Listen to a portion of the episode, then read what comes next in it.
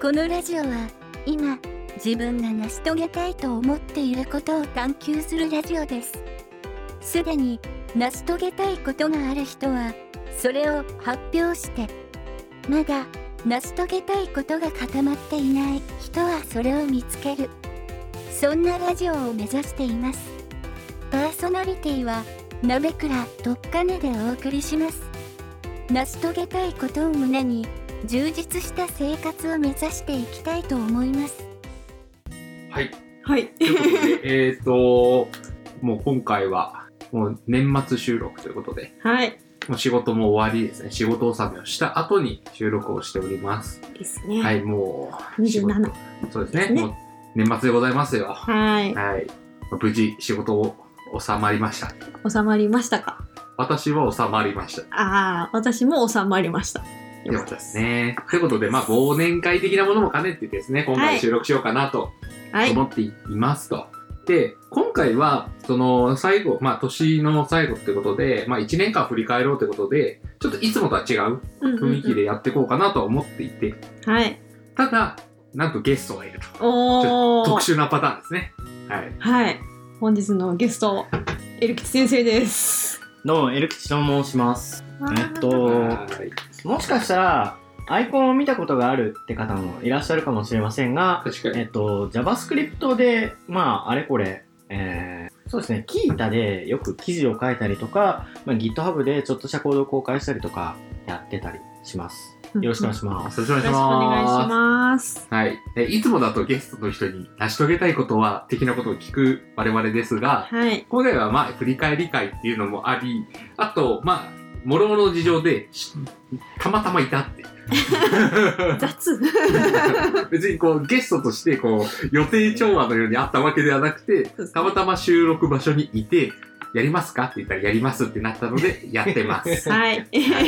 完全に巻き込みました。 巻き込みではい、一す。緒にやろう。巻き込まれまはい。ということで、えー、まあ、忘年会も兼ねてるということなので、若干酒も入っているので、うん多少変なテンションかもしれませんが、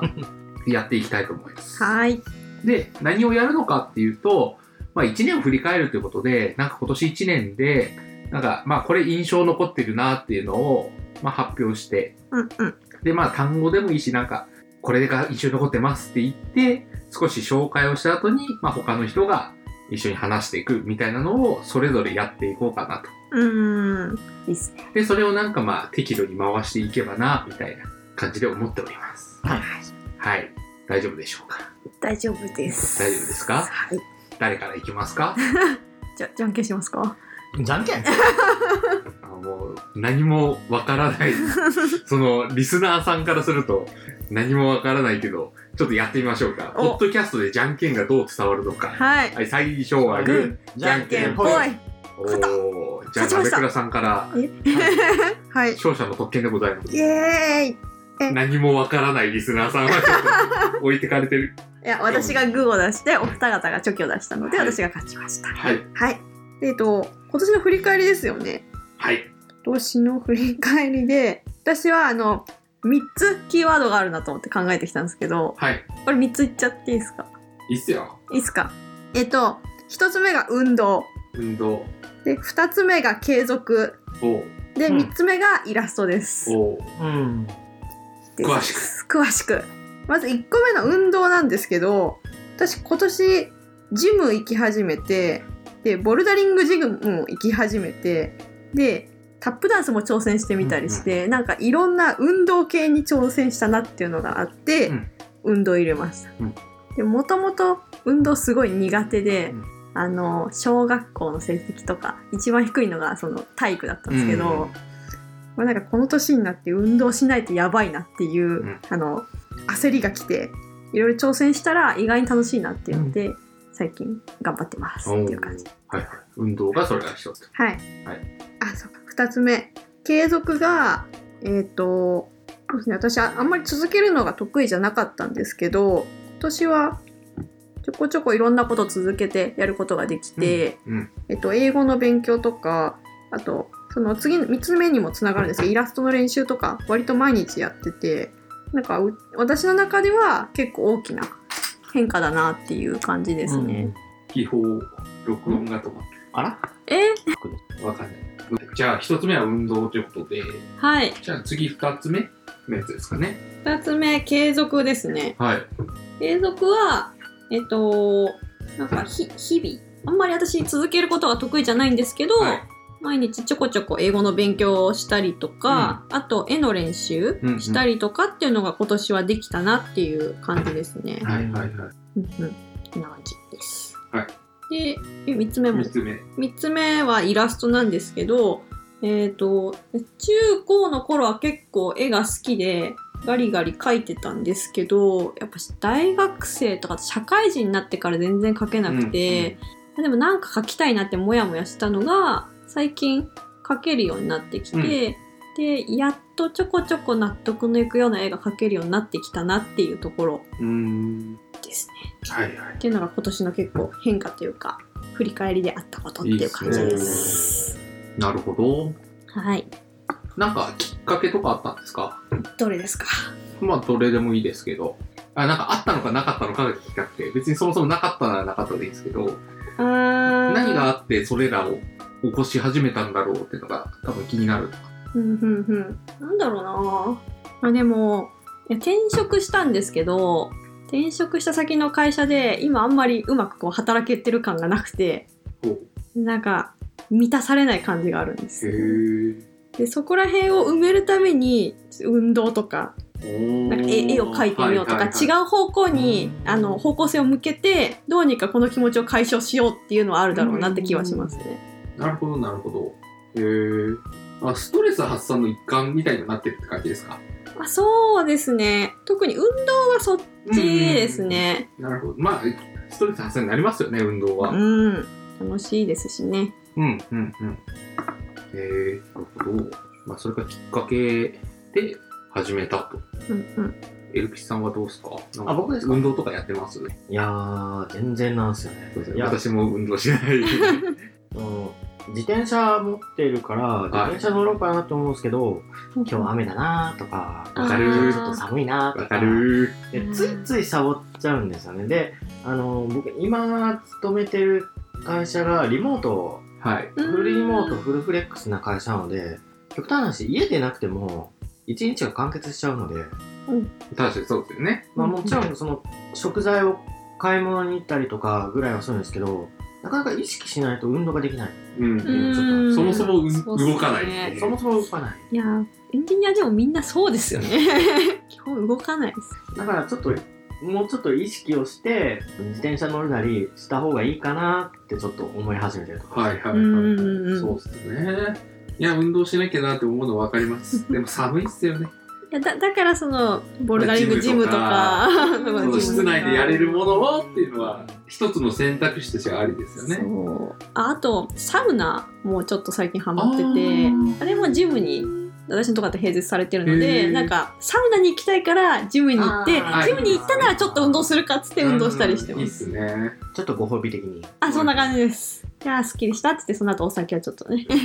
飲んだりする感じですねなるほど。なるほど。そういう感じなんですね。はいボルダリングも結構面白いですよね。面白いですよね僕も2回ぐらいしかまだ行ったことはないんですけど、結構なんかあの、理系向きスポーツな印象を持ってて、めっちゃそう思いますめっちゃ考えるんですよ。はいはいはいはい。多分そう言いますよね。この体勢から、じゃあ次、届かせるにはどうやればいいのかっていうのを、がっちり考えながら、でもちゃんと体を動かしてるから、その、なんかこう、考えたい欲求と、体を動かしたい欲求がバランスよく満たして、すごいなんか、エンジニアはこれ絶対ハマるタイプのスポーツだうんスポーツだなって思いながら毎回。いやもうおっしゃる通りであの渋谷のボルダリングジムに行ってるんですけど、うん、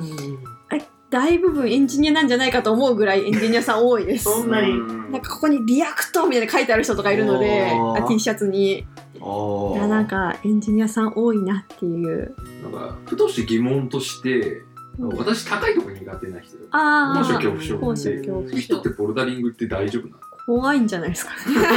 のでもなん、か、例えば、ボルダリングじゃないんですけど、はしご登るのとかも苦手で、あああんまりこう地面から高いところに行こうとすると怖いのがある人って、ボルダリングでできるのかなっていうのはちょっそと。れだとちょっときついかもしれないーですうね。ーんそれってでも、床って一応落ちても死なないようになるんボですワねボワボワになってます。はい大丈夫でちゃんすと。マットを跳ねる、跳ねるっていうか、あパー吸ン収してパくンのれるマやット。つ。であればまあまあまあまあなんでともか私も結構登ってて一番最後の一手がいかないとかがあるんですけど、はいはいはいそれやっぱ怖いんですよね下の方で無理はしてもなんかちょっとコトンって落ちるだけなのであでですよねきるんですけどうんいつ上の方で無理をしようとすると下手したら落ちるんですよ、はいやっぱそれが怖くてその一歩がいけなかったりする時があるので、そうういう恐怖は関わってくるよなとは思いでまもす、そうなんですよねなんか安全にボルダリングできたらいいんだねまあ安全になんですけどね一応まあそうですけどやっぱなんか高いとこ怖いなって気持ちがありそうだなってちょっとあってちょっとなかなかいけない自分がいるまあでですよも初めのやつはそんな落ちるようなやつじゃないのであ多ー分大丈そもそ夫もですよ。確かに確かに難しいのやらなければうんうん、インストラクターの人も最初に落ち方、こういう風に落ちればいいっすよみたいな感じのことを教えてくれたりもしますし。なるほど確かにそういうのは大事ですよね安全姿勢みたいな、そうなるほどな面白そうですね見てみてくださ面白いです。へえい。楽しいです。なるほどじゃあこの今年1年はまあ運動を始めて継続することを始めその中で絵も継続しているそうだねんどうですかその1年総括してそれやっててなんか変わったなとかちょっと良かったなみたいなことってありますかあーそうですね。えっと自信がちょっとついたかなって気はしていてっていうのがえっと私英語を勉強したのが TOEIC のためだったんですけど、はい昔 TOEIC 受けたのが、えっと留学の後だったんですね。はいその留学っていうのは TOEIC を上げるための留学みたいなやつへで、で、毎日10時間勉強して3ヶ月とか行ったんですけど、なんか、思ったほどは伸びなかったんですはいよ、はいそんだけ勉強したのに。だからなんか、私、英語もともと苦手だし、頑張ってもあんまり伸びない人なんだなと思ってたんですけど、今回こう、1ヶ月ぐらい多分勉強を毎日1、2時間ぐらいガーってやってて、で、それでトイ君の点がグッて上がったんですよ。うなのであなんかタイミングとか、うんその時のこう、うんなんか運とかもあるなと思って私でも頑張ればそういうのってできるようになるんだなっていう自信がちょっとついたっていうのがおー変化としてありますね。継続の力っていうのは強いのかもしれないですね単発でガーってやるよりもちょっと長めにしっかりコツコツやっていくっていうのがまあ学びの基本っちゃ基本かもしれないですけど、うんただ刺激が少ないのでなかなか続けるっていうのが難しいなと思いましたけどね。何かを続けるって難しいと思うんですよね、うーんなかなか続かないなって思ったりはしますがうーん継続できる人ってすごいなと思います。すごいですよね僕、かなり三日坊主な性格をして るので。あいやー私も私もそうで すよ。いやまあ言うて私もそうなんです が完全に三日坊主タイプでうん。さ今年あったあの読んだ本で「あの小さな習慣」っていうあ本を読んだんですけどそれが本当になんか1日5分とかでできることでもいいから続けなさいっていうのでそれでもやってれば続けたことになるでしょっていう話だったんですけどあれが結構自分には合ってて例えば英語の勉強もそのトイックの1ヶ月前はガーってやってたんですけど今は本当に5分とかはいはいあの英語ニュースを見て一つ単語を覚えるぐらいのことしかしてないんですけどでも継続してるって言えちゃうのでうん。でこれってでも大事でが次もう一回英語ちゃんとやらなきゃって思った時もでも今まで継続したしっていう自信もあるしである程度勉強もしててそのうんやっぱ離れると戻っちゃうじゃないですかうん英語耳がなくなっちゃうとかそういうのがないなっていうので、うん結構私にはその小さな習慣のやり方っていうのが合ってたなって思いますね。なるまほあなのでなんかこうリスナーさんの中でなんか続かないなって思う人はもしかすると1回が大物すぎるみたいなうーん例えばど。 1日2時間勉強するみたいなことを目標に置いちゃっててある日1時間しか勉強できなくてやめちゃうとかうんあるかもしれないですけど、5分から始めるみたいなのでも全然いいと思うんですよね。うん。なので、それは確かにありそうですね。なるほ ど。絵を描くのでも、なんか、丸を描くだけでも練習になるってよく言いますもんね。そう本当、うんそれであの毎日絵を描くやってるんですけど、うん、飲んだ後は丸描いてみた いです。うんなんかそのくらいでも、うんちっちゃなところでも続けると、まあなんか続けてる感が出るっていうのありますよね。いや大事、継続してるから頑張ろうとか、うん。うんまあ継続してるからきっと 上手くなってるんじゃないかなみたいなうん。気持ちになれるっていう、ポジティブな気持ちになれるので。うんうんあとは継続できるっていうのが分かったっていうのも多分大きいんだと思います。あ確本か当に。そうだとそ思れいいます。いっすよね。うんその気づき。うんううんん、いい気づきっすね。そうですね。 5分っていうのでその継続できるんだっていうのが分かったっていうそれだけでも多分収穫としてすごく大きいと思うんですよ。いや本当そうだと思います、はい。何でもかんでも三日坊主なわけじゃないんだなっていううんやり方だったりその程度だっうてん調整すれば自分でも続けられるっていうのが分かったのでこれはすごい大きかったはい。なるほど。いいっす。はい。ありがとうございます。はいじゃあ次はどうしますか じゃんけんだな。今日はグー、じゃんけんほい。はいじゃあ勝ったエルキさんどうぞ。はいえっと、チョキを出してパーを出した金感さ謝んにに勝ちました。はい。はいうんボロ負けでございます。そうですね今年の振り返りですよね。なんかキーワードでこうポンポンポンって言ってもらえるじと。ゃあ僕もちょっと3つ挙げてみまあ、いいっす。すね。えっと、1つ目同人、あー、同おー時に。はい。 2つ目ラボ、うんラボ今収録してるこのはラいボ。ここですそうねで、3つ目、えっと、祭りかあへえああですー。はいはいうんうんはい。その心は。そ の心、えっと、まあこれ、実は先日ブログにもちょっと2019年振り返るっていうのを書いちゃったので、まあそっちを元に言うんですが、やっぱ自分の中で、えっと、この3つっていうのが存在として大きかったですね、今年は。へーうえ。んうんもともとその、祭りかっていう会社に、えっと、11月に入社したんですが、それまでずっとフリーランスでうんうん。うんやってまして、まあ、フリーランス何年だっけ ?3 年ぐらいかな ?3 年ぐらいやってたんですけど、まあちょっと2020年からいろいろとめんどくさいことが増えたりとか、えっと、そもそも景気どうなるのかなとかいろいろあったっていうのもあって、まあタイミングもあって、祭りかっていう会社に、えっと、入ったんですが、あの、僕が挙げたその同人ラボっていうその2つは、うんうんまあ祭りかに入る前として比重が大きかったものうん。ですねうん特に同人はやっぱりずっと2017年ぐらいからあの技術書店参加し続けてるので自分の中でやっぱり同人っていうのがすごい大きなものになってるうんミルキさん毎年出てるイメージがうん。ありますところがあそうそうえっと技術書店の僕2位からずっとサークル参加続けてて、はいはいはいうんで今年の9月の、えっと、技術書店7まで連続参加はうい。んうんの記録を立ててたんですが、すごいが、あの来年2月に、えー、29日です29、30。あ29、29と3 3月1日で月すね。 1日の、えー、と技術書店8で初めて落ちてしまう、ああ、そういえば落ちたって言ってましたね。まあ自分の中では実はこれショックを受けたっていうよりはあ僕休んでもいいんだっていうなんかそっちの方が実は大きくて、へっていうのもあの今年の同時にちょっと苦い経験がちょっと多かったんですよねええっていうのは、えっと、芸術書店の6、4月で、はいまず、えっと、リアクトの本を予定してたのが、ちょっと落ちちゃった。うんで、は初めて新刊落としましたになっちゃって、え。はい。うんうんで、その後、芸術書店1と、あ、じゃあ、偽証偽書博1と、えー、技術書店7。だかうんら7月と9月は、それぞれ本を出すことができて、すごい。で、芸術書店に、この前の、えーまあ、12月のやつも、新刊やっぱ落としちゃって、えっと偽書博ギシャ、あー、ギシャワックス。偽書博2も新刊出す予定だったのを落としてしまったと。そうなんですうん。なるほど。いや、でも4回も年にあったってことですよね。確かに。それはそれでなんか、すあごいる意味、やっぱり無理があるなって。まあそうですね。4回あって4回新刊出すのはなかなかできないです無理ですよ。なるほど。うんおう同人はそんな感じだったんですね。んうん結局、どんなに頑張っても、出ない時は出ないの で、それはそう。ね、そうですねあ。の、あーだから僕、その4月のちょっと前も、ちょっとスランプに近い感じで、頭を振っても何も出てこないみたいな。へえ。完全にちょっと落ちちゃっててでそれがあったのであこれ出ない時はどうしても出ないな当たり前のことに気づいた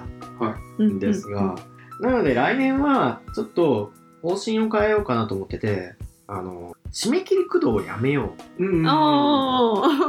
あの技術同人誌あまあ同人技術に限らないな多分コミケとかで漫画とか小説とかそういうのをやってる人も多分そうだと思うんですけどイベント合わせでえっと、本書く人って多いと思うんですよ。うん。うんで、そういうのって、やっぱ締め切り駆動執筆だと思うんですよ。うんうんで、いついつに締め切りがあって、この日まで入稿しないとめっちゃ料金高くなるとか、むしろ新刊を落とすとありまか、すね。っていうのを、そのバネにしてやっていくっていうスタイルは、それはそれでありだと思うんだけど、僕はちょっと辛いなって感じたので、来年はタイミング考えずに、本が書けたら出す。うん今だともう電子でブースとかで出せるのでうんうん電子版として出した上で直近のオフラインイベントにも持っていくうっんうんていうようなスタンスでいこうかなと考えてます、なるほどうんうん。いや、いいっすよね。うんなんかそういう進め方。で今ってもう技術書店が年3回来年はあ、ありますよね。そうなんですか来年来3年年回。回3回もやるんですかおそうなんですらしいですであと義書博もあるのでよくよく考えるとなんかほぼ毎月とは言わないけどうんまあそれなりのタイミングで、えっと、技術同人のイベントってあるんですよね。はい。だったら、あんまりなんか締め切りっていうので、意識しなくても、出せるタイミングで出していいんじゃないかってうん思っちゃいましたね。なるほど。うん今回の落としたっていうのはもうネタが出なくて落としたっていう感じなんですか間に合わなかっおた。そう、あの、新しい会社行って、で、そこに慣れるのにやっぱ時間かかってしまったっていうのもあって、うんうんちょっと11月あんまり動けなかったんですよね。だっすよね。うんうん今しょうがないとうんまあ、エルキシさんの本は、なんか私が思うの感覚からすると、やっぱ買う人はちゃんと買うみたいな本のイメージがあって、うん別にいつ出して売れるイメージはある。ただ、うん別に爆発的に売れるかっていうとそういうわけでもない。うんその必要な人に必要な分届くみたいなうん本を書いてるイメージがあるんですよ。うんそうですね。だからそのオフラインイベントでどこでも出してもそれなりに数出るよなとか、うんでそこはそれこそ我々がやってるような成長ジャーニーとか挫折論とまた違う観点があって、もう完全に我々のやり方は技術書店合わせのイベントドンみたいなうんで一気バーンみたいなバズらせてバーンみたいなタイプの売り方をする本だなと思っててなんかなんなんでしょう別にその技術とかにフォーカスしてるわけでもなくてうんエクさんの本だったらタイプスクリプトとかもそうですし、リアクトやってたら読もうってなるに対して、うんえなんか我々の出してる本って別に何かやってるから読もうじゃなく て、うんあるから、あったから、目についたから読むみたいな。あれなので、また、ススタンスが違うのかな。ただそれでもやっぱり技術書店っていうのが大きくてその技術書店単体で売れなくても技術書店直後のその電子ってめちゃめちゃ数出るんですよ出ますね。ええ技術書店で読んだとかで出ますよね。ぶっちゃけ技術書店よりその電子の方が出る時もあるぐらいなので、ええそうなんですなんか技術書店合わせにできるんだったら、うんまあその方がまあ、望売まれしるいっちゃぐ売らいれる。それはそうですけどね。読者の手に届くんであればちょっと嬉しいなぐらいのはあるうんうんなるほど。これララボはラボはラボラボって説明した方がいいんですかいねやリスナーの方にまあ、みんな知いっているっすよ。あの、一応、小ノートのとこに、電気術ラボっていう、その、リンクだけ、あの、親方さんが作った、あの、ブログは載っけてあるので、あうんまあ、あと、まあ、ラボで収録してますよ、的な話はしてるあ、のうで、ん、大丈夫です。まあでもちょっとラボの創設者の一人として確かにですね。ちょっとだけなんなら、その話は聞きたいですね。ラボの説明をします、はい。ラボっていうのはえっと去年4月からやってるものでもともとはえっと親方氏と僕がえっとツイッターでギークハウスやりたいよねって言ってたんですようんはいはい最初ででも別に住む場所欲しいわけじゃないよねって2人とも言い出してっていうのも親方氏家庭そもそも持ってるしあ僕も、えっと一人暮らしでちゃんと住んでいるから別に家が欲しいわけじゃないじゃあ何が欲しいかって言ったらそのみんなが集まるラウンジだからシェアラウンジだったりそのなんだろう大人の放課後とか大人の部室みたいなの欲しいなって言い出してーうんで、その計画に乗ってくれた人を合わせて、えっと、まあ、賃貸の物件を借りて、えーやっているところですね。うんうんで、ここも、なんだろう、あの、普通じゃありえないぐらいちょっと安い価格で入れたっていうような幸運が結構重なってできた場所です。結構その、この手の話ってそのラボに限らずどこでもよくあるとは思っていて飲み会とかでなんかそういうたまり場欲しいよねとか結構話されると思うんですよ、ありますありうます。でもそういうのって大体飲み会話で終わっちゃうんですよん。っていうのだって初期費用必要だしその継続的に払う運用の費用もかかるしそうですね。じゃあお掃除誰がするんだろうとか、ゴミ出しも必要だよねとか、なってくるとやっぱりどうしても難しいんですよねうん。うん。僕らも結局初期費用って1人10万円払って何人ね合計70万円出したんですおよでやっぱり賃貸の物件を借りてその敷礼払ってで家具も揃えてってやるとやっぱどうしてもそれぐらい必要なんですよね、うん。うん。かつその例えば70万円が最悪ダメだったねで撤退できるようにししとかないと人間関係にうん。響いちゃうじゃないですか、それ嫌だなって言ってたので最悪その借り主が、えっと、住んでもいいよねぐらいのああ。ニュアンスで始めたんですよ、うん。うん。まあそんな感じで、えっと、始めてでえっと秋頃ぐらいにちょっとマンネリ化しちゃってお例のも利用率低かったんですよ秋ってのは去年の去年の秋。去年のラボって実は利用率が結構低くってうん。あのラボ飯みたいな感じで人が集まってご飯を食べるとかはあったけどそれ以外の利用があんまなくうんて、うん。でその変えるきっかけがカネさんなんです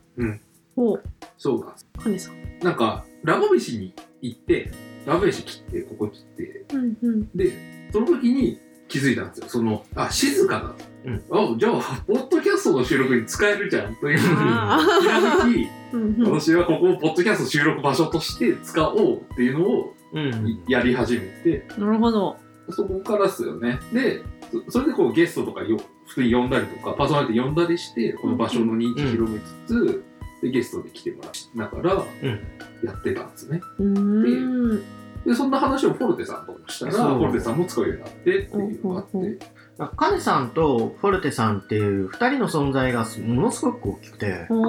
こーの2人のおかげでラボがめちゃめちゃ盛り上がったんですよ特にフォルテさんはその結構なんだろうあのご飯を振る舞うのが好きうんな確かに確かに。そうなので、あの、ガチのたこ焼きを作って確かにみたり確とかかっに。て、ガチのたこ焼きうんめちゃめちゃ美味しいんですよ。やってくれますよね。あの食べたい。僕、もともと関西の人間なんですけど、うん関西の人間が、うん、これ本本気で美味しいたこ焼きだって言えるたこ焼きなんですよ。そうそうそうえーとかまあ、すごい他、いろいろ食べ飲みのいろいろやって、盛り上がって、人が増えてっていう、今年に入ってそのラボが盛り上がっただから僕にとってラボがやっぱ大きいんですよねそのとか。確こかこに来れば誰かがいてなんか食べたり飲んだり、うんうんあるいはモブプレやってるみたいなうん感じになって、それがすごい大きいですね確かに。そうですね。いっぱいラブ来ましたね。私も、まあこうやって収録でも当然使ってもしますし、うんご飯食べたりとか、ボードゲームしたりとか、うんいろいろやれたので、楽しかったね。やっぱ楽しいですよね。この場楽し所。いですよやっぱりいい場所だなって思いますよ。えっと最近よく来てくれるミルフィーさんはいはいはい。方とかもうん最近よく言ってくれるんですけどここにはその変な人がいないから心地いいってあいうそうなんですよねあ。確かになんか、そこら辺でミートアップとかやると、うん変な人紛れちゃう。そうどうしてもねありますあります。うん確かにありますねイベントを開くとどうしてもねそうです。何割かは変な人になっちゃいますからっていうのがあるのでなんか安心してうん、うんうん過ごせる場所うん確かにラボの安心感ってすごいなって思いますコミュニティとして安心できるなっていうのがうんういいんですよ、だからあの親方氏のとこのお子さんとかえっとそういえば家族連れでなんかとかもやったりしますもんね結構来てるんですよ最近そうそれもすごいですよね確かにゲームやったりしてますもんねそうお客さんそうだなんかそ女それ性ができるっていうのはやっぱいい環境なんだそうでなってすよいねう確かに確かにうんなんか最近こう女性のあれなんていうんですかイベント関連のもごちゃごちゃしたりもしてましたけどあなーんか女性から見てもすごいここは居心地が良くてあまあそういった問題特にないなと思いますあね。うんまあそもそも信頼できる、うんそのそもそもなんかセクシャルの話の以前にやっぱり普通のイベントって人間関係も悪かったり、単純にこう、怪しいじゃないですけども、相手に気遣えないような、ううんん。そういうような行動をしてしまう人っていうのが出てきちゃう。うんっていううんその男性女性関わらず嫌な気持ちになるっていうのは一般的な例えば私もよくイベントとか運営してるんですけどやっぱあってううんんうんで比べてやっぱこう信頼できる人だけが集まってる感がやっぱラボはあるので、うんうんすごいいいっすよね。ですね。あと、それもあるし、まあ、半ば紳士協定なんですけど、変なものは、まあ、持ち込まないしようにそうっすねしようねっていうのそうっは、すねまあ、暗黙の了解的にあって、だから、その、本棚があるんですが、うん本棚とかも、一応、置いちゃまずいものは置かないようにしてねあーっていうのは一応言っうん確かたにりえはするんですよ。確かに変な本ない 言われてみればひたすら、まあ、同時に技術を者ばっかり並んでるんですが、そうだそれ以外もちょっとずつあったりするんでそういうところに変なものがないっていうのはうんうんうんやっぱ女性の方がその安心して来れる環境のまあ一つなのかなと思ってます。確かに言われてみてそうですう、ねうんんスラモとかまあ変なものはありますけどね。変な変なのがあるんですけ どこ は、れね、あの塗装で塗きる装ブースみたいなのがあったりとかは変なものではないのかなちょっと思いましたけ ど確実に変なものなんだけど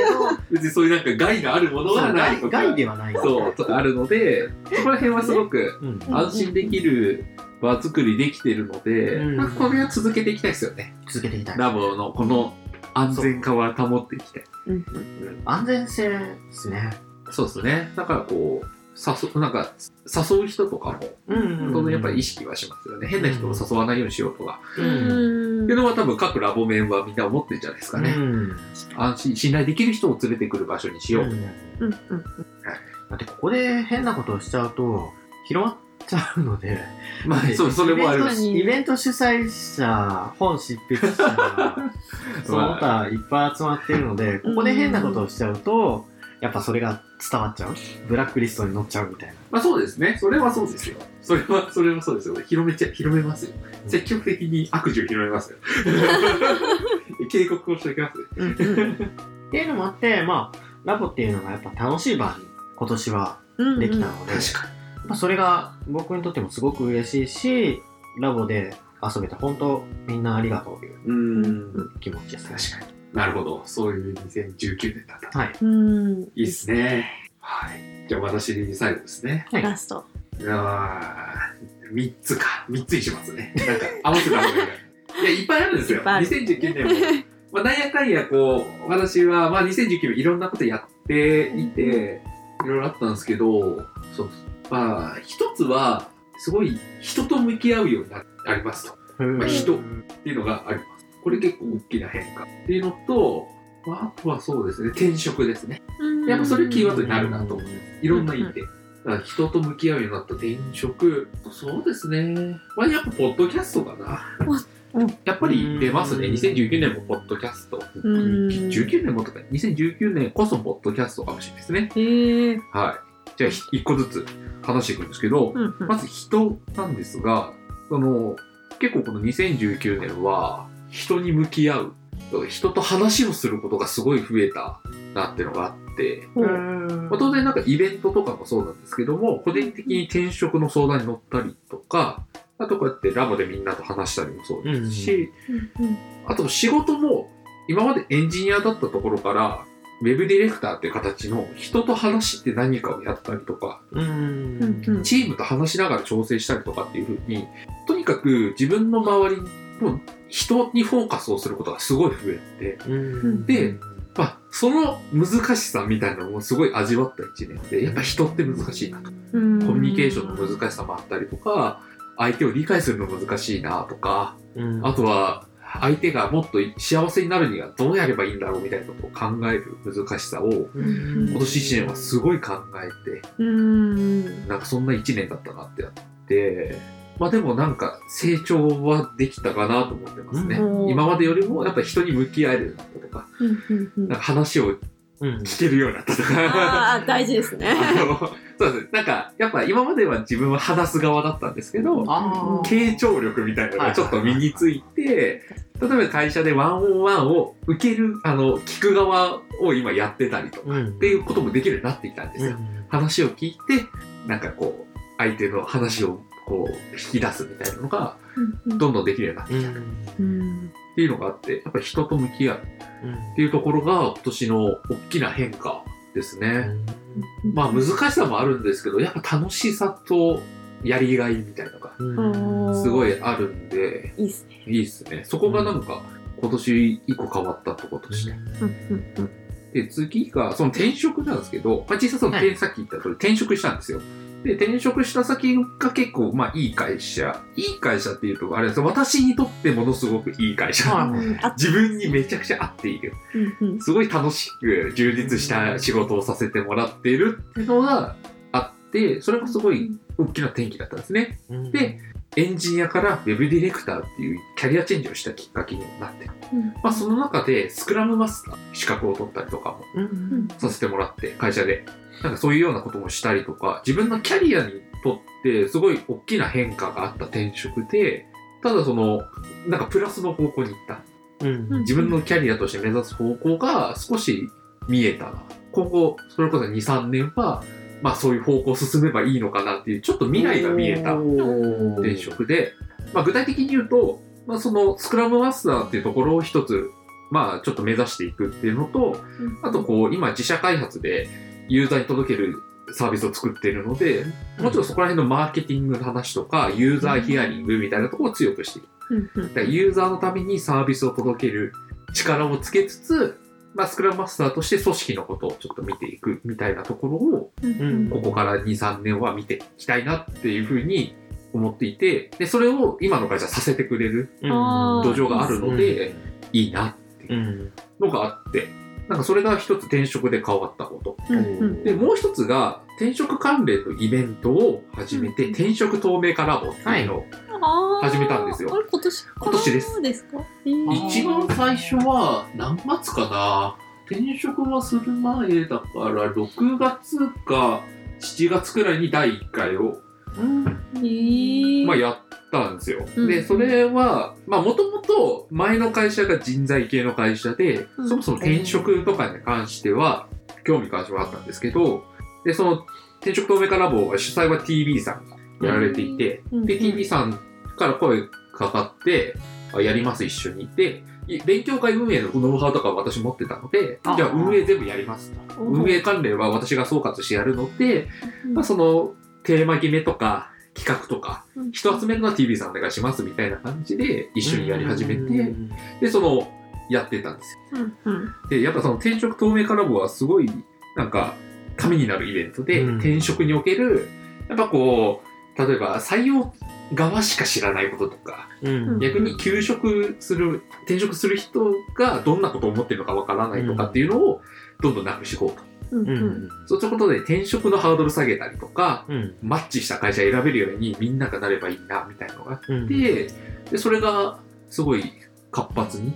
うんうんされるっていうイベントになっていて、で、まあ、若干宣伝になるんですけど、それをきっかけに、今度のデブサミ2020で、1セッション転職透明化ラボでいただくことがおーすごいできたんですよおーすごい。はい転職透明化ラボっていう企画をしてください企画でセッションをやってくださいとはいいう話があり、なんと2020のデブサミで1セッション80分ですね。そんな長いですかあ長いれ。です80分大の学の講義じゃないですか。時間をもらって、そこであの発表とかパネルディスカッションみたいなことをやっていって、その転職に関してもっとこう透明化していって、みんなで転職のことを理解しようみたいな 感じのことできたらなって思っているんですね。なるほど。で、しかも私は今までは運営で裏方をやってたんですけど、それこあのーそこでは私はモデレーターとして、ほうパネラーさんが並んでる中、はいはいはいモデレーターとして司会進行とかやっていくってことをやろう、はとかあ。やらせてもらえることになったので、まあそれもなんか一つ、一個進歩としてあって、はい。なので、こう、 大舞台で司会進行やるっていう経験が詰めて、あの、デブサミに関しては、まあ、その、今年実はに2019の方も、え、エルキさんも一緒に出てるんですけど、はいアウトプットのすすめっていう、ああ、そうですあね。の、枠で出出てまてしたて、よね。そうです、そうです。なので、前は普通に登壇、LT 側みたいな感じで出たんですけども、うんうん次はもうちょっとがっつりというか、うんうんうんうん。んちょっと主役的な感じで出れるので、ちょっと感慨深い。 うんあの、モデレーターって司会のことであってますかえっと、あ、そうですね、パネルディスカッションみたいな、その、話す人がいて、そう、モデレーターって人は、そう、振ったりとか。例えばこあう、ーこんな質問が来てます。じゃあ、これは、この方どうぞとか、うん何々さん答え出ますかみたいなことを振っていく。まあ、司会者と多分同じですうね。んでもバラエティ番組の司会者みたいな。ああ、さんまさんとか。あ、そうです、そうです。いうところですねあ。そこら辺の立ち位置の人で、なるほど。で実際、まあ、メインはそのパネルラーなんですけども、うんうん。その、回したりとか、うんはあ。やっていくっていうことをやっていきます。うん。それこそ傾聴力とか必要なそうですね。うん。まあそこはやっぱこう、ポッドキャストとかやってるのは生きてくる。確かにところでうんなんか、それが。なのでその、まあ3つ目に挙げたポッドキャストっていうのはやっぱり、私の2019年においても重要なうんファクターで、やっぱポッドキャストやっているからこそ、いろんな力ついたりとか、うんいろんな人と知り合えた。ううんんうんうん。そうですね。やっぱこう、今年だと、ポッドキャストを通じて知り合えたというか、より深く親密になれたっていう人もいっぱいいて、うんまあ、成し遂げたエイムの文脈で言うと、沢渡天音さんとか、あまあ、ひろ広木大志さんとか、はいはい。あのあのあたりは、なかなか普段、何もなければ、うんせなんか接点が少ないそうですよね。側の人だなって思ってて、うんまあ別に他の人が、別に上とか下とかではなくて、うんうやっんぱりこうお忙しい方で、結構いろんなとこ行かれてる方と、うんうん一緒にうんの場に入れたっていうことを考えると、すごいやっぱポッドキャストのおかげで、うんで、それからこう、なんか、沢谷さんとか、ひろきさんとは、なんか会うたびに挨拶するとかいうようになうっんうんうて、んなんかいいですね、そういうなんかちょっとあるので、なんかやっぱりポッドキャストが私の成長とか、うんうんなんか、こういう関係を広げてくれるきっかけになって、で、さらに今年はワンストップポッドキャストっていう本もかけて、そうでしたはね。 い、それがそうでし出せて、ポッドキャストを広めるっていうこともできていて、うん実際にこう、その影響でワン、あの、ポッドキャスト始めたっていう人とかも出てきたりとかしていて、なんか、楽しく、ポッドキャストの楽しさを広めることが2019年できたなっうんて思ってるので、まあ、それは結構やっぱり良かったですね。うんいいですね。っていう2019年だったんですよ。うんまだ他にもいろんなことやってるんですけど、なんか今3つあげるってなると、その3つが浮かんだって、うんうんうん。いいですね。いいですねうん、そんな感じです。なるほど。ちなみに、カネさん、はい。今、ポッドキャストって何本ぐらいやってるんですかえっと、何をやってると数えるかによるんですけど、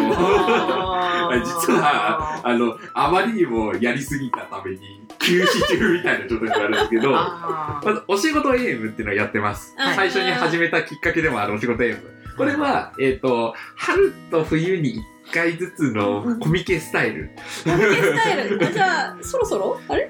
まあ、そろそろやんなきゃな く、半年に1回くらいやっているーうん。お仕事エイムで。はいはい。で、もう一つ、玉よくラジオっていうのあがーはうんい。うんズナマルっていうのをやってる。黙れあの、タメクラジオは、実はもう収録したのかって今編集待ちで、ちあょーっと、まあ年内中に出せればな、くらいとかあって、ちゃんと、これも、まあ半年に一回くらいやって ます。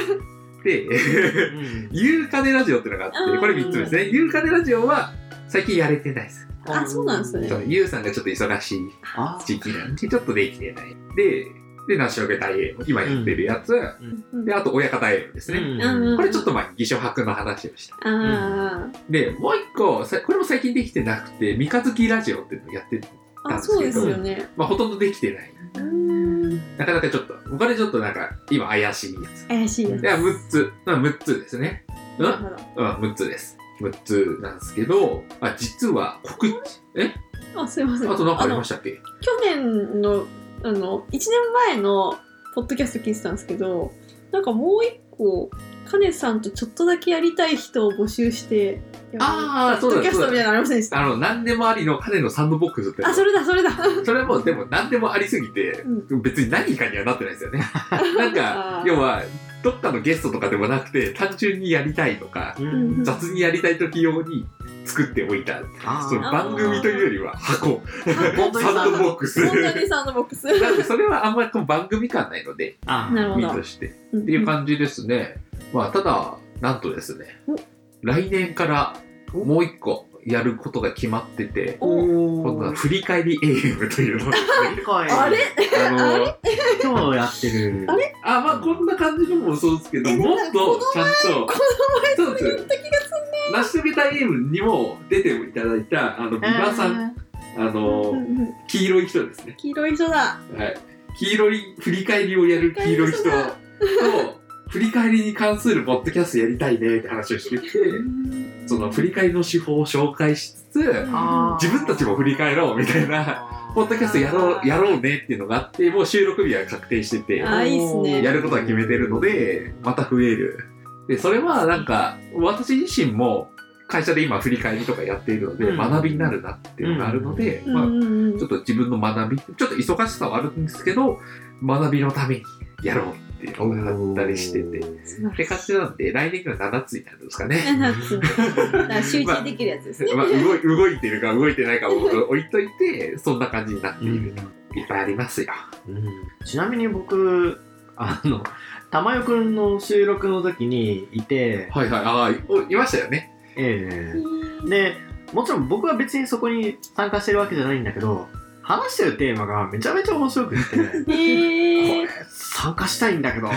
思いながら収録を聞いてました。えー、聞きたい。はい、あの、今度は、もうすぐ、もうすぐ。まあ、このラジオと同じくらいか、ちょっとずれてくらいで出しますので、年末年始ぐらい。ぜひぜひ年末年始に聞いてもらいたいな、うん。そうね。っていうことをやってますね。いや、なんか面白いですよ。だどれも面白くて、なんか、どれがいいとか悪いとかもなくて、うん。ただまあ、成し遂げたゲームは比較的数こなせたな。まあ、ナベクラさんの協力もあって、そうですね。週、月2回くらい。うん。それぐらい割と。ペースでやれてるのは、なんかうん、すごいありがたい。うん。だからそゲストの方もそれなりにちゃんと確保できつ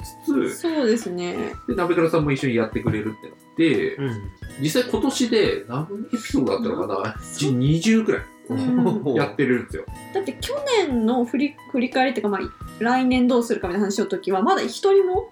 呼べてないんですよ、そうゲでスすトを。ね。今年かだら本当この1年ですよね。でゲストの方が10人くらい。うんうんうんうん。ので、10もっといそうなイメージだった。あ結構いますね。っていう方々とやらさ、やらせていただいていて、うんうんまあ一番成長したポッドキャストかなと思ってます。じゃあポッドキャスト自体も成し遂げられたってことだよ。あそうですね確かに確かに1年続く頑張って続けようっていう話だったので、うんとりあえず1確年かはに。ちゃんと続きまいしてるのすごいなっていうのが、うんなんかたよかった良かったですよね。かったです続けられて。ナベクラさんの継続の話とあ通じる。あ今年の継続力を確かに1こに年も間成し遂げたいのが続いたんで、無事無事。うん1周年、1周年になりました、もう1周年は経ちましたね。うん去年の11月頃スタートなんで。うんじゃあ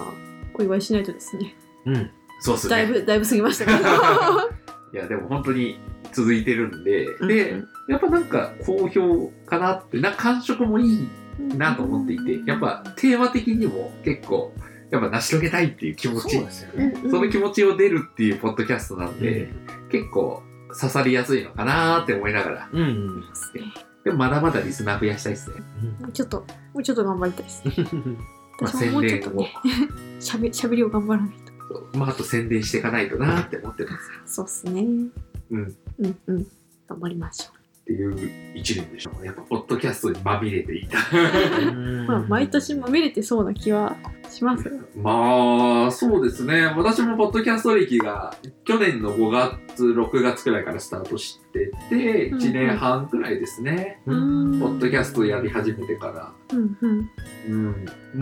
もう、なんやかんや、他のも合わせてみると、100エピソードくらいはやる。すごい。なんだ なんなんだ100は行ってないか。いや、でも、なんやかんや、多分100くらい、うん100弱くらいは行ってるようになっていて。すごいですねそれだけ配信話してるんだなって思うと、まあ話も上手くなりますよね。やっぱカネさんはポッドキャストの人ですねまあやっぱそこはありますね。自分の、まあなんか、ポッドキャストのおかげでいろいろとやれてることも、さっき言ったデブサミの登壇もポッドキャストのネタで私は話してるわけですし、うんうんポッドキャストがあるから、いろいろ発し知ってもらえてるとかもあったりとかうんうんうんあるので、やっぱり今の私の作り、形作ってる一つですね。なるほど。いいですね。はい。いいっすよ。まだまだやっていきますよ。お来年も。来年も来年も楽しくポッドキャストやっていきます。いいおきです。はい。いいと思います。いいと思います。はい。なので、あの、ゲストお待ちしておりますので。ああ、そうですね。ゲストはおや待ちしておりますやってみたい人はどんどんうんうん。やってもらえれば。カネさんのとこ行けばもう選び放題なので。そうですね。まあ、最近だと私はもう、ポッドキャストやりなさいよって言い始めるくらい。ゲストじゃない。やるんだっつって。そうですね。ワンストップポッドキャストって本があるんだっつって。そうだそうだ。そうなんですよ。なんか、ワンストップポッドキャスト出してよかったなって思うことは、やっぱこう、やってみたいなとか、どうやってやるんだろうっていうのをツイッターで見たときに、あ、どうも、つって。 どうも、ポッドキャストをやってるものですが、これどうぞっていうのにあげる。うん、そうなんで 確すかよに。。通りすがりのポッドキャストやってる人って。いや、最近通りすがらないですけ ど、普通は。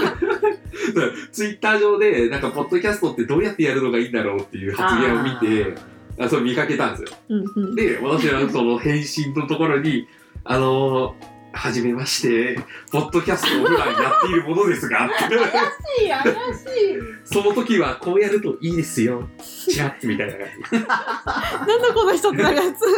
じ。で、でまあ、的確なアドバイスだったよね。あー例えば、マイクはどういうのがいいかなみたいな。あそういう悩みをしてる時に、やっぱりマイクはちょっといいの買った方がいいですよとか、うんあとその配信サイトはどこにすればいいんですかって、今だったらこれがお手軽ですよみたいなことをちゃんと言って、反応して、反応があったら、で、詳しくはこちらっつって渡す 渡すってとこまでをやったりとか、なーなるほど。通りすがりのポッドキャストやってる人をやってるんですよね、うんうんうん。みたいなことやってたりとか。はあ。やっぱこう、やってみたいけどやり方わからないとか、あ、まあ。なかなかこう踏み出せないって人が世の中にいるので、そこを私は後押しをすまあ、本にまとまってるといいっすよね。何人ぐらい沼に入りましたる。えでもどうですかね、そんなにいっぱいでもないですけど、もう5人くらいはいたような気がうしまんすそれはもう結構、結構ですよ、すそごいれ。それはすごい。やっぱり、ポッドキャストに興味を持つ人を増やせたなっていうのはあーおーいいいいですね。そうなんです。っていうことをやってるっていう。 素晴らしい。まあやっぱりこう、ポッドキャストでも、まあブログでも、ポッドキャストでも、技術同人誌でも何でもいいんですけど、んやっぱりアウトプットって大事だよねっていうのは、やっぱそうですねずっと言ってて、うんうんまあアウトプットの勧めっていうデブさんの講演でも、こう、皆さん言っていた話なんですけども、アウトプット大事だよねうんうんうん。っていうのは、やっぱ自分は思ってて、そこは、その方法の一つとして、ポッドキャストもあってもいいんじゃないかと。う。うんんうんあの、アウトプットも、なんですかね、なんか得意不得意あるようありますうね。ん。うん、そうっすね。な。なので、文字書くのが得意な人もいますし、うん苦手な人もいる。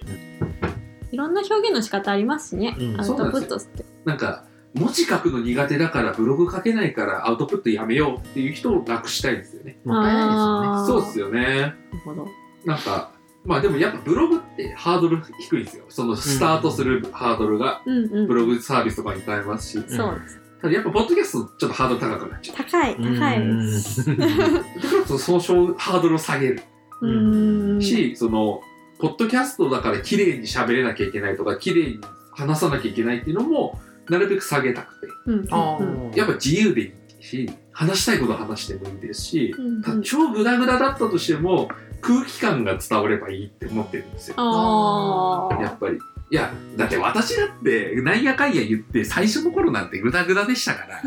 全然うまく話せないとかあったんですようーん。そうなんで、だから、その経験もあるの。だからこそ、みんなやってほしいなって思ってます。うんまあ、みんなとは言わないやりたい人はややってりほたいしい。人はね。興味あった人は。来年ノルマ10人ですか。いやー、そうですね。10ポッドキャストくらい流行した10い。ポッドキャスト10個の新しい新しいポッドキャストが。そうなんですよね。ぜひぜひ。まあ、やってほしいな。まあ、あと分かんないことだったらいつでも聞いてもらえれば、うんサポートはしますので。そうです。はい。という1年でしたね。うーん。みんなそれぞれいい1年だったようで。そうっすね。確かに話聞いてた限り、いい1年を過ごせて、うん充実した2019年を過ごしたんじゃないでしょうか。うん。うん。来年はどんな年にしますか皆さそん。うですね。来年の抱負みたいなのもちょっと語れたらなと思うんですけど、来年ね、なんかありますか来年は、絵絵をもうちょっと もうちょっとうまくしたいですね。ああ、で、来年の話で言うと、なんか、あれじゃないですか、私と鍋倉さんで本出すじゃないですか。そうですね。本出す予定が本田さん予定 かっこ仮あって。それは技術書店8。あ、じゃないっす。裏でやっている。なんかデザイン読書日和っていう、うんうんまあ、2月の29、まうあ、ん牛書店の裏でやってるんだけども、そうなんです。なぜあらなぜそこっていう。あらだからデザイナー系の人が集まる、まあ、技術書店的な、な。なんかデザイナー書店と言えばいいのかわかんないですけど、うんなんか、なんか、面白そうだし、そうっすねタイミングがちょっと。そうタイミング悪いちょっとずれればよかったんですけど、うんですけど、先に決まっちゃってたそうのでですね。。ねで、デザイン系の人たちとちょっとつながりたいなっていうのもあって、うん二人で今、その、本書いてきて、そう、ちょっと iPad で絵を描き始めるための本ということで、おー頑張って今2人で描いてます。っていうのをやったりとかで、ちょっとまはあ、いイラスト系とか絵のことを、いやー、ちょっとやるっていうのは進めてますよね。そうですね。カネさん自身は絵を描いたりは。私も練習してるんですうよ。おーん、何回も描いてます。頑張ってやってて、まあ全然上手くないですよね。だから、鍋倉さんに比べたら全然画力とか全然ないんですけども、まあ、それこそグラレコみたいなところであるとか、ああと私の場合は、普段こう、それこそ会議とか、ファシリテーションとかするので、フんァシリテーションで使える図図を描けるようになりたいとか、うんままあ本当に簡単な人間の絵だけども、図示して示せるようになると、その議事録とか取りやすいかなとかっていうのがすごいあるので、うんうんなんかそういう側面からちょっとアプローチして、で、その iPad のツールとか使うと、意外と簡単にできるんですよ。うんなんかそれっぽくなるみたいな。 簡単に綺麗なそう絵そうにそう。見えるようになるねなので、その機能の紹介をしたいなっていうのがあっうて、んで、鍋倉さんはそれよりちょっと上行って、挿絵とか、うんあと表本の表紙とか、ーみたいなレベルの絵を描くにはどういうことを使っていけばいいのかなっていうところも紹介しつつ、なのでこう、今まで絵を描いたことがない人が、それこそ技術同人誌とか描いてる人が自分で表紙を作れるとうか、んうんうん自分で挿絵を作れるとか、あとそはいのは中の説明とかを自分で描けるとかいすごくやりたいやつですね。なんかそういうのがある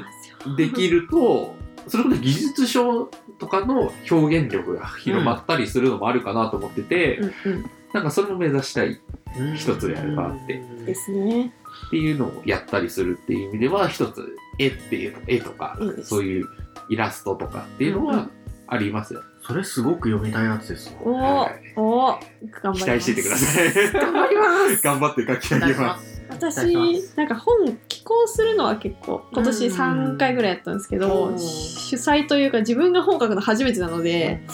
若干大丈夫かなと思いながらやってます。あと文章じゃないんですよね。なんか使い方とあかーそうテでクすねニック的なあれなので、スクショいっぱい貼ったりとか、そうやっぱなんか勝手は違いますね。難しいですね。私も別に自分の文章で書いたことあるものあのーそうじゃないのはないのでなかなかこう勝手違うなんか試行錯誤していてですね。やってますよねなんかスワイプってどう表現しようとか、とかとかとかもうなんかそういうところからまず始まあっのて。そうあのタッチするとかタップするとあか2ー本指でタップするとかそうそうやっええー、と思って。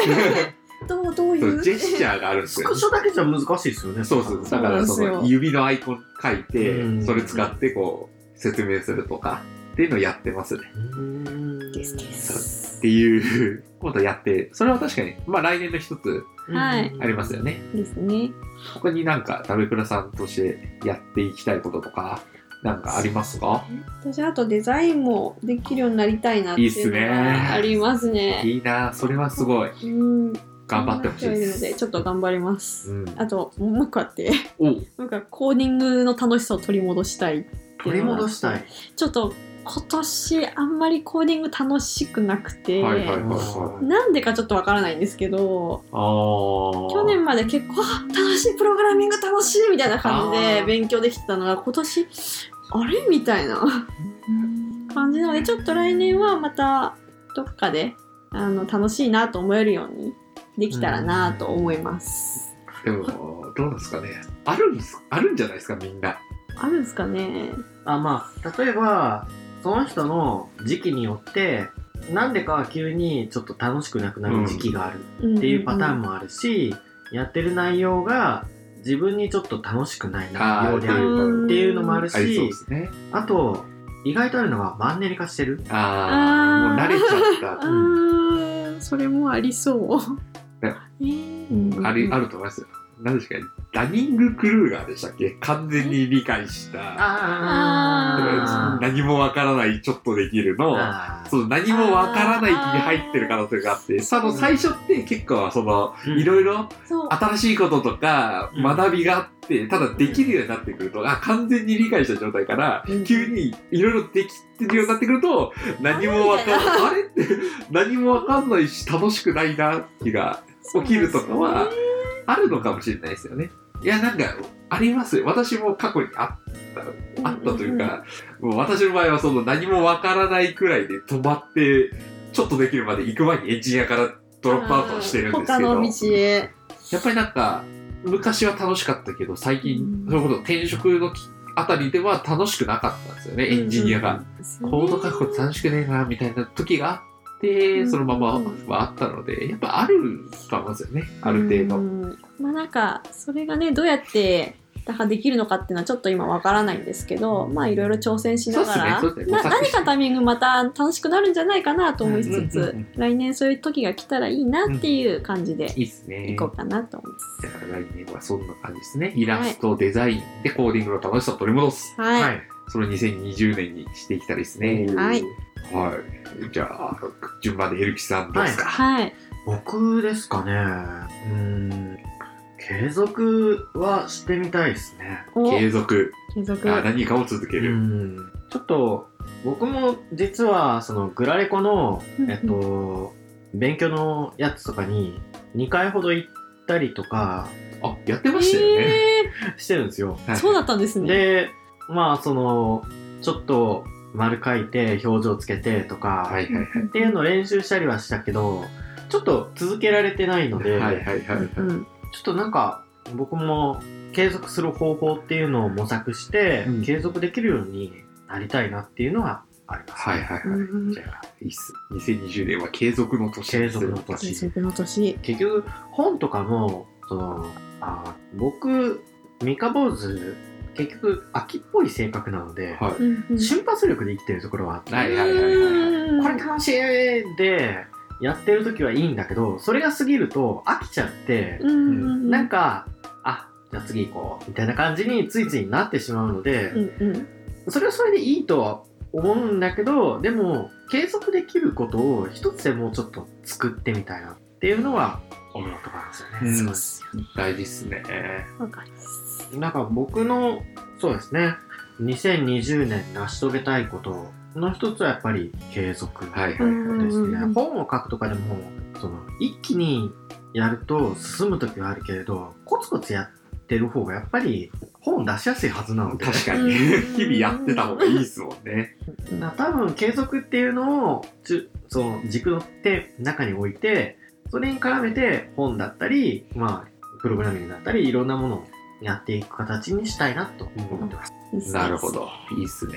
なんか技術書店っていうなんか締め切りがなくなったことでちょっと挑戦しやすそうですよね。そそうなんういですうよね確かに。バーンってならないかそうらここ、まで絶対書かなきゃみたいなのがないから。徐々にこう、登っていく感じでやっていくといいのかもしれないですうんね。うんうんなるほど、なるほど。うんじゃあ最後、私ですか。はい2020年。そうですね。何かなやってみたい。まあ、一つ目標としては、なんか個人で、なんかこう、目立つようなことをやりたいなっていうのがちょっとあって、あれ目立ってません。う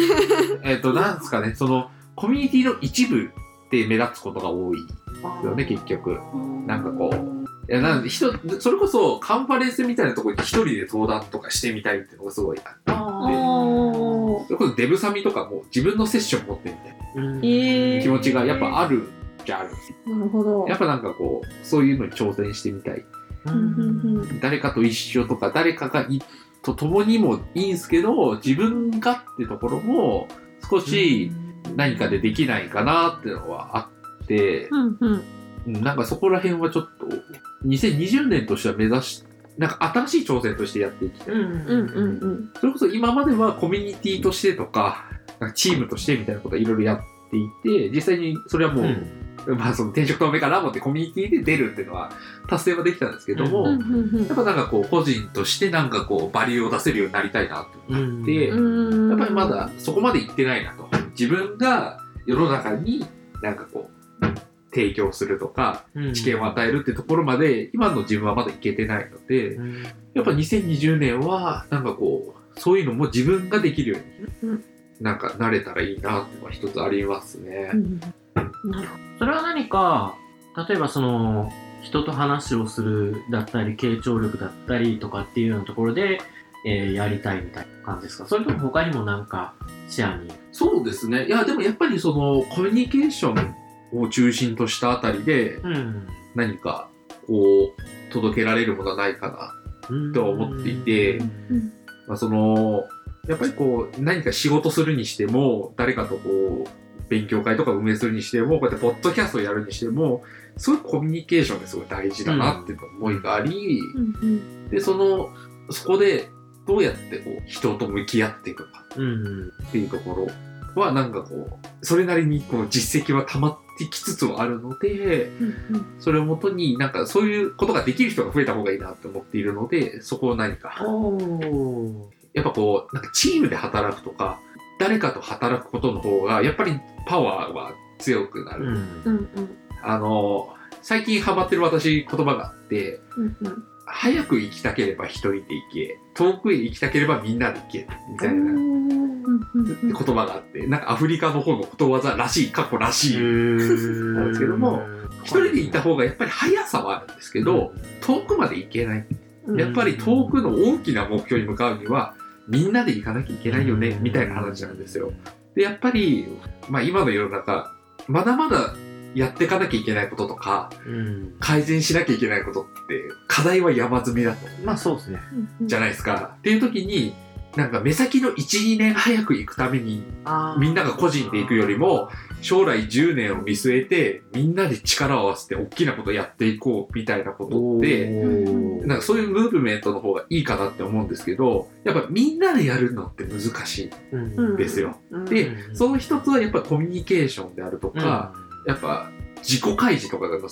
さ、少なさとかがやっぱり、うん自己開示ちゃんとしないとチームワークが決めないと。うん例えば、あいつのことよくわかんないみたいな人と一緒にやれますかっていうのはやっぱあるじゃないですか。うん信頼できないと。うんうん何考えてるのか分かんない人と同じチームだとやっぱやりづらいとかあるのでやっぱりこうアウトプットとうかん自己開示っていうのを通して信頼関係を結んでいくっていうあたりをなんかもっと促進したいんですよ。ううんってことでみんなで一緒に何かできるうんためのなんかお手伝いというかなんかそこに関することはなんかいろいろ自分はアウトプットをやってきていて感じてるところがあっておーなんかそこを促して、それを自分としてやっていきたいなと。アウトプットをまあ多少なりともしてる身なんですけど、うんはいうん自己開示をもっとあ例えば会社とかではい。会社とかで例えば自己開示をもっとうまくやっていくあるいは自己開示を促すっていうのを僕もすごく知りたいとは思いますね。確かに私も全然自己開示すごい下手くそなのでうん。ねそのコスト感があれば知りたいそうですうね。んやっぱなんかそこら辺をしっかり研究もしつつ、うんうんなんかどうやったらまあだから自分ができるっていうのは一つあるんですけども、うん他の人がやるにはどうすればいいのかってところを少し2020年うはんうんうんちょっと追求していっ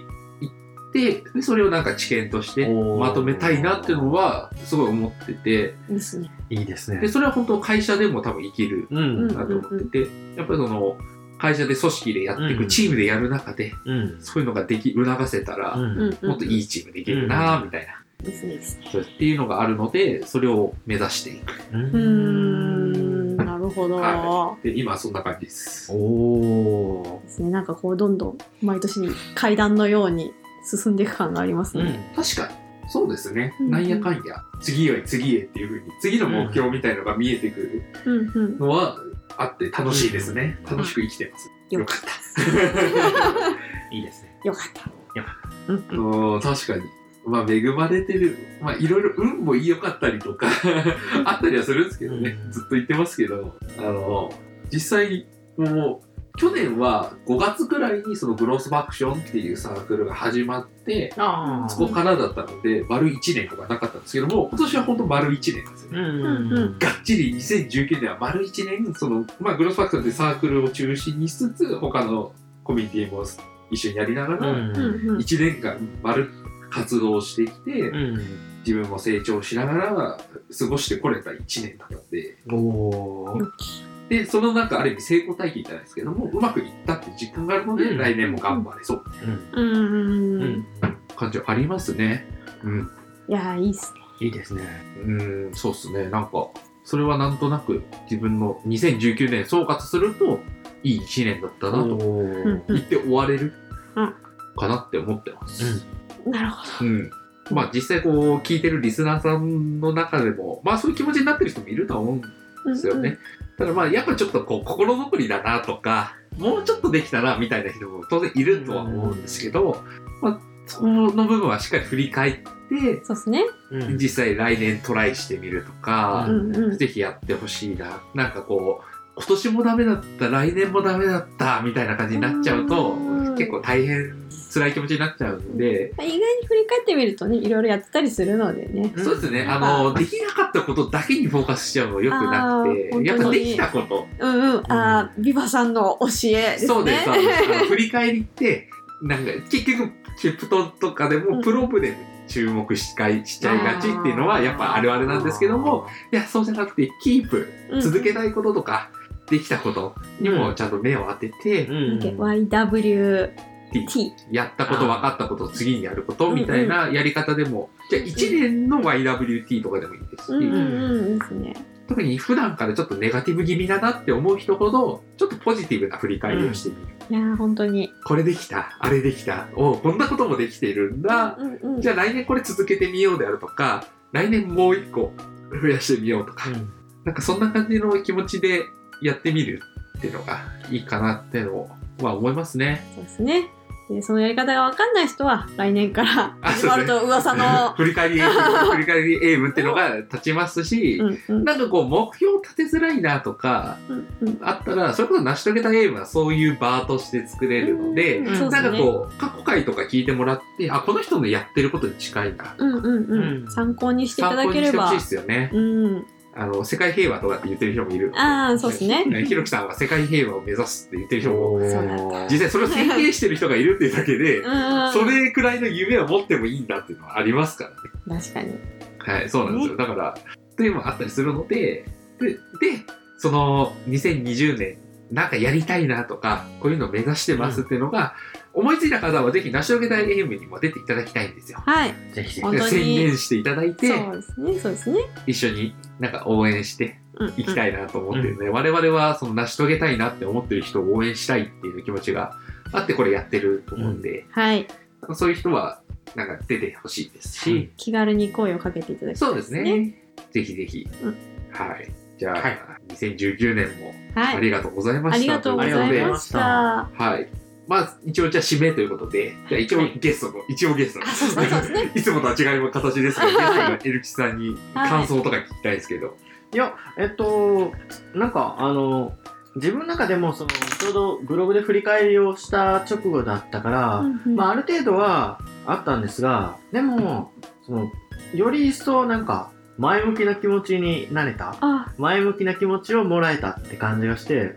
いや、出させていただいて、本当ありがとうございました。よかったですいや、楽し楽しかったです。偶然が、偶然の、偶然ね偶然ね居合わせたまたまいいたよっていう。何の計画もしてなかった。えーむしろお邪魔させていただいえいいえいて、え本当ありがとうございました。ラボのいいとこはそういうとこなんですあよね。そうですねここがラボのいいところ乱入できるそうくらいそうだ、まあ、まあそのくらいなんか安心してうんうん過ごしてる場っていうのがやっぱあるんですよね。うんうんそう確かに確かに。どうですか一応なんか一年まあ今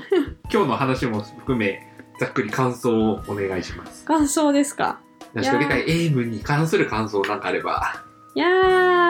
楽しかったですね楽しかったです1年いいっ間すねいろんな人に会えて、うんうんいろんな人の成し遂げたいことを聞けたので、大変楽しい1年間をありがとうございましたっていう感じです、うんうんうん。カネさんはどうですか。そうですね。まあ、似たような感想になっちゃうんですけども、まあ、やっぱいろんな人に会えたっていうのもそうですし、なんか続けていたことうんうもすごい大事だなって思っていて、コンスタントにこうやってうんやれてこれた。いや本当っていうのにとありがたいです。あそうですね。なんかやっぱりこう、成し遂げたいエイムも、なんか自分がレベルアップしてるなってのは実は思ってて、いや、今日ここ来る前に、うんうん今年の初めの回のやつ聞いたんですよ。あ、私も聞いてきました。そう、聞いてみて、あ、どっかなーって思って聞いてきた ら、やっぱまだちょっとたどたどしさというか、そうですね。慣れてない感がやっぱまだまだあって、 そうだそ。れで最近の回もちょっと聞いてみると、んおううまく回せるようになってるな、自分成長したなって思ったんで、うんうんうんなんかその成長を実感できた、あーこの成し遂げた英語を通して、自